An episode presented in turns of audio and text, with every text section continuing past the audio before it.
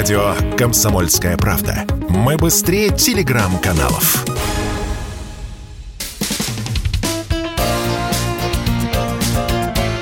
Говорит полковник. Нет вопроса, на который не знает ответа Виктор Баранец. В эти минуты я вспоминаю об отношениях Горбачева и армии.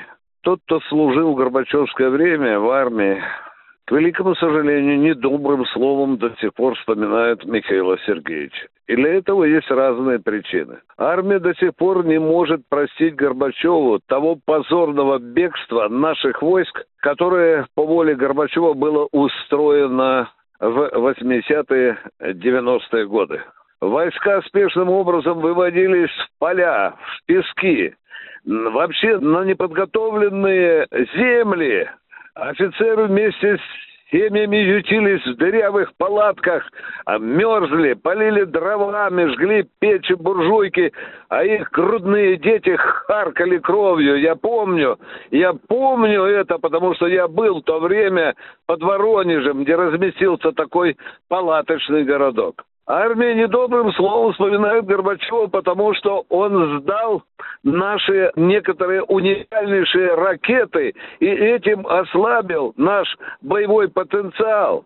Здесь достаточно вспомнить предательский совершенно поступок Горбачева, который сдал американцам уникальную оперативно-тактическую ракету ОК. И мне главный конструктор сказал однажды, если когда я не буду жив, Виктор, ну ты все равно скажи народу, что я отношусь из-за этого главный конструктор ОК, Горбачеву как предателю. На эту тему мне приходилось разговаривать и с бывшим начальником генштаба, а потом советника Горбачева, маршалом Советского Союза Сергеем Федоровичем Хромеевым, который до самой смерти ни себе, ни Горбачеву не мог простить то, что мы сдали американцам эту ракету. Э, Михаил Сергеевич, надо говорить прямо, не очень уважительно относился к армии.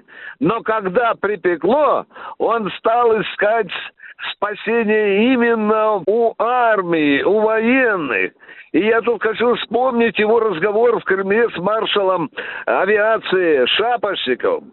Когда они стали вдвоем в кабинете, мне об этом Шапошников сам рассказывал, то Михаил Сергеевич начал напекать Шапошникову на военный переворот.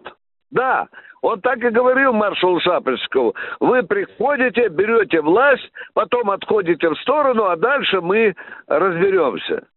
Да, возможно, я сейчас поступаю не по-христиански, потому что по одной из заповедей а мертвых либо хорошо, либо ничего.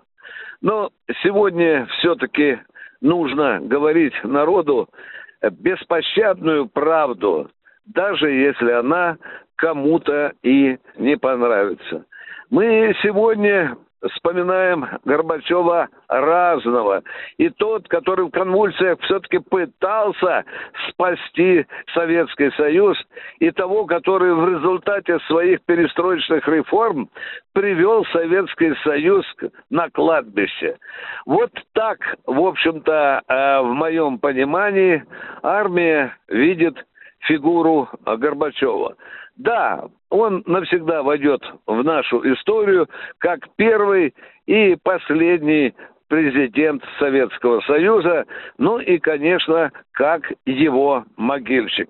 Потому что бестолковые шарахания Горбачева в конце концов привели к тому, что он потерял управление и партией, и народом, и в конце концов сам оказался под обломками Советского Союза.